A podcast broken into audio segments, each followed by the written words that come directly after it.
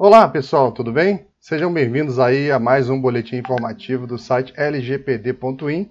Hoje eu estou com o microfone novo aqui, depois vocês me deem aí o feedback se isso melhorou. Hoje eu também estou gravando sem o fone de ouvido, que eu acho que vai me ajudar a pronunciar as palavras de uma maneira melhor. Eu reparei que tem algumas vezes em que eu pronuncio a palavra totalmente errada, mas eu não percebo porque tem um fone de ouvido tapando a orelha.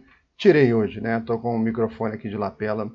Bom, mas vamos em frente. Hoje eu não vou falar especifica, especificamente sobre a implantação da LGPD, mas sobre a ferramenta mental que você poderá levar para toda a sua vida e em diversas situações, né? É, na verdade, hoje vai ser um áudio sobre como não esquecer as coisas que são importantes. Bom, a melhor pessoa para definir o que é importante na sua vida é você. Eu não vou entrar nesse mérito, tá? Então, independentemente do que você escolha, se isso tiver alguma relação com a sua memória, essa dica é para você. Não sei se você está querendo passar em concurso ou melhorar profissionalmente fazendo algum curso, não sei. Se envolve memória, vou te dar essa pérola, vou te dar esse presente, tá? Bom, digamos que você está lendo a LGPD ou qualquer outra coisa e não consegue assimilar. Isso é desesperador, pois invariavelmente existe algum reloginho em algum lugar em uma contagem regressiva para ferrar com você e a sua mente. Ela não fixa aquele conteúdo de jeito nenhum e dá um nervoso tremendo. Quem já não passou por isso, né? Bom, o primeiro ponto talvez seja por aquilo ser uma obrigação.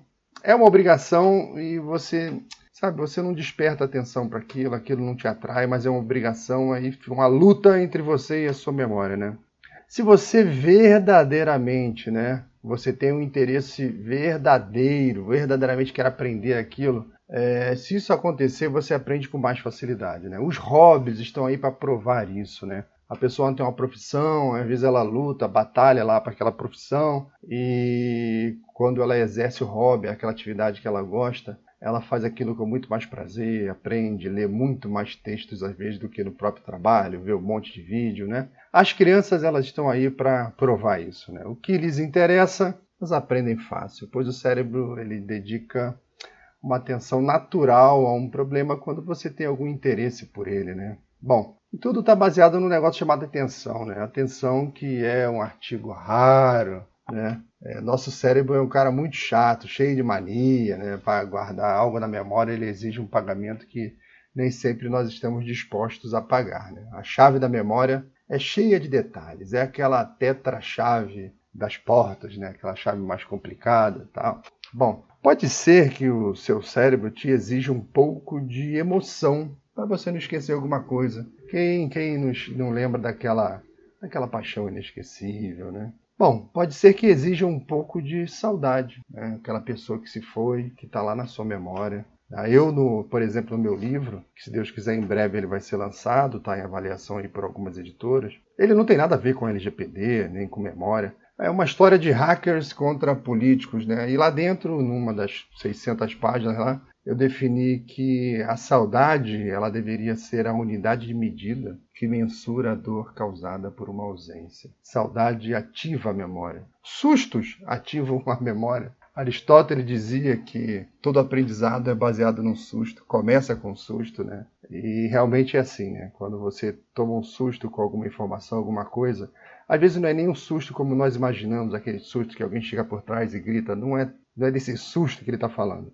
É daquela surpresa que você tem com aquele conhecimento que passou na sua frente, que fez muito sentido nas sinapses do seu cérebro. Você se assusta, volta ao tema e você acaba se interessando e decorando aquilo, né? Mas no geral, você também pode carregar esses grandes sustos da vida, como um, um, grande acidente de trânsito, um atropelamento, alguma tragédia que você teve a infelicidade de, de presenciar, né? Você sabe que aquela imagem fica colada na sua memória para sempre. Ou seja, existe um componente de emoção, de susto, que, de, de, que solidifica a sua memória, né? Mas tem um mecanismo que abre a porta da memória, mesmo sem esses, essas coisas que eu falei, né? Esses detalhes, esse tempero, mesmo sem essa tetra-chave, né? Esse mecanismo que abre essa porta da memória é como se você desse vários chutes nessa porta e ela acaba cedendo, né?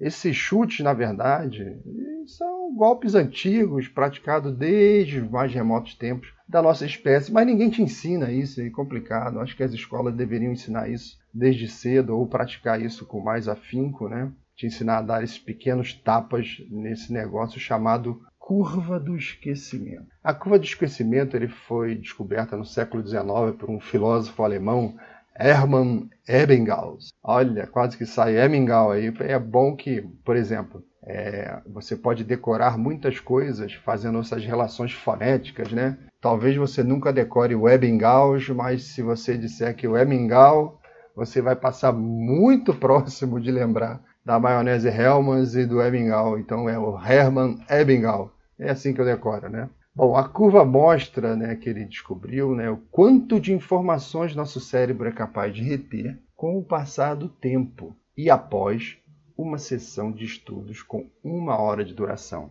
Né? Para desenvolver isso, ele teve que criar alguma métrica. Essa métrica foi o que a gente absorve após uma hora de estudos. Né? Bom, o conhecimento ele se inicia, claro, do zero. Né? porque ele começa a contar um pouco antes do momento em que o estudante inicia a sua sessão de estudo. Né? Ao final da leitura daquele conteúdo, daquela aula, a curva atinge assim o seu ponto máximo, né? o negócio está mais fresco na memória, o que significa que ele se lembra de 100% do assunto ensinado ou, no máximo, é, ele tem condições de aprender naquele momento, né? dado o conhecimento prévio sobre o assunto. Está muito mais ligado à capacidade da pessoa. Se ele já conhece alguma coisa do assunto, talvez ele retenha 100%. Se aquilo é novo para ele, ele vai reter 70%, 80%. Né? Naquele primeiro instante, que é, na verdade, o fim da aula.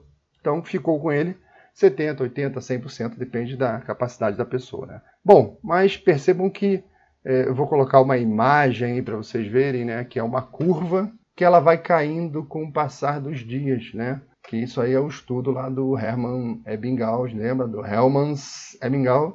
Bom, logo no segundo dia, depois do fim dos estudos, caso não tenha feito nenhuma revisão, provavelmente a pessoa se lembrará de pouca coisa, por volta de 50% do que aprendeu. As pessoas se esquecem mais nas primeiras horas do que ao longo dos 30 dias.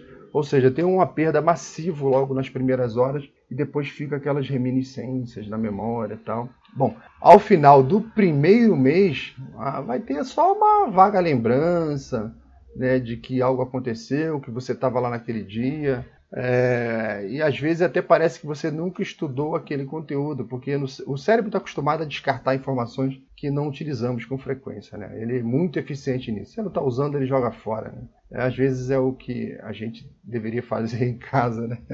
na nossa arrumação do lar. Né? Tem muita coisa que a gente vai acumulando, umas tranqueira e a gente não usa, doa para alguém, joga fora. O cérebro faz isso automaticamente. Né? Bom, a pergunta que eu faço para confirmar tudo isso que eu disse é: quem se lembra dos deputados que você e você votou aí nas últimas eleições, né? É, é, é, um exercício de memória bom, é um bom exercício de memória, né? E às vezes você lembra, não, por exemplo, para governador, você talvez nem lembre o seu voto, você lembra de quem você não gostava. Ó, naquele eu não votei de jeito nenhum, mas quem foi que eu votei mesmo? Aí você quer dizer, existe uma emoção sua numa rejeição com um determinado candidato, e a primeira coisa que você lembra é daquela rejeição, porque foi uma memória arquivada com emoção, né? E depois você tenta lembrar em quem você votou, que foi aquela parte mais racional, sem emoção, e aí você recorda ou não, né?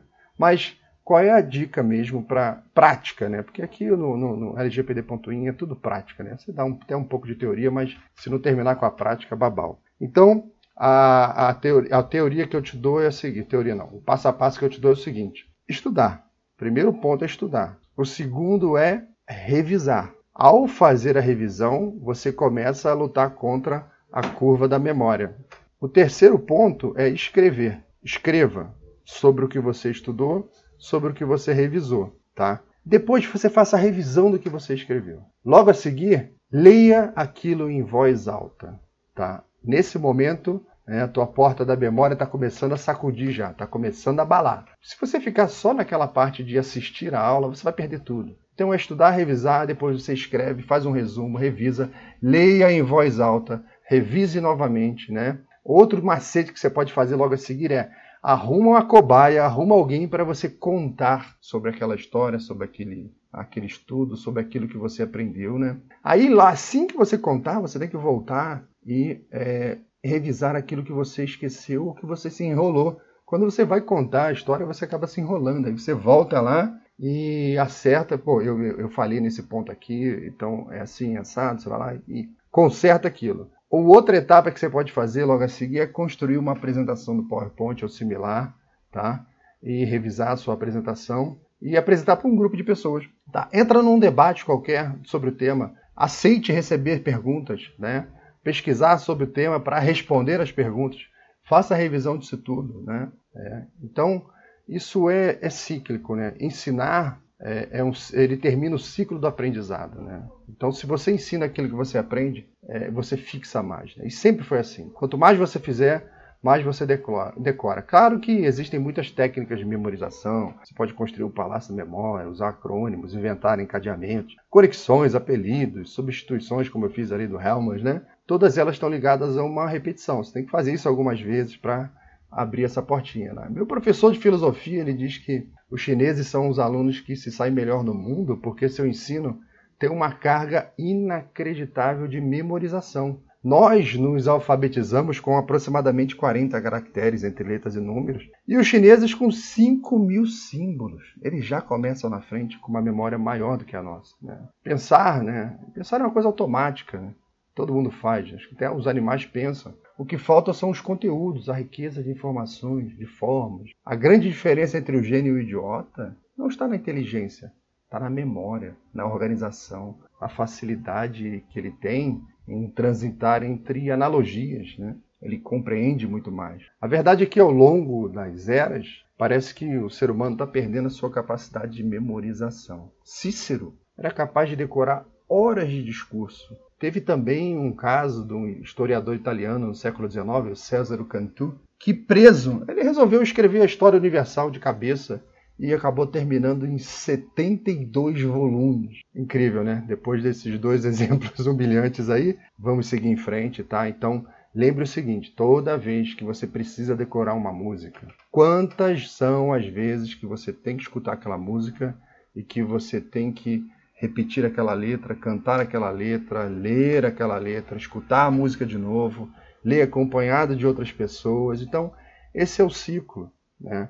Então, por diversas vezes, se você estiver implementando a Lei Geral de Proteção de Dados, seja lá o que for, dentro das suas obrigações ou dos seus planos e ambições aí, concurso, algo que você tem que aprender, você vai ter que ler várias vezes, vai ter que escutar várias vezes, você vai ter que voltar à lei várias vezes, você vai ter que escutar os áudios aqui várias vezes, escutar os podcasts várias vezes. Quando você faz isso um tempo depois, você percebe que você absorve, assim, às vezes, minúcias que tinham passado sem a sua percepção, porque o seu entendimento é maior. Lembra que lá no começo da teoria lá do, do, do né? do nosso historiador aí, ele fala que dependendo da sua capacidade, sua absorção inicial é maior. Então, quanto mais você lê e entende sobre, pratica aquele assunto, mais você vai decorar sobre ele, né? Então, essa é a dica aí da manhã de sábado de carnaval e a gente vai continuar fazendo áudios aí todo dia. Estamos aqui montando o curso e mais uma vez agradecer aí o nosso patrocinador especialista.srv.br, que é o meu meu fornecedor de tecnologia de extrema confiança mais de 15 anos aí para qualquer coisa, né? Então, um bom carnaval para todo mundo e fiquem com Deus.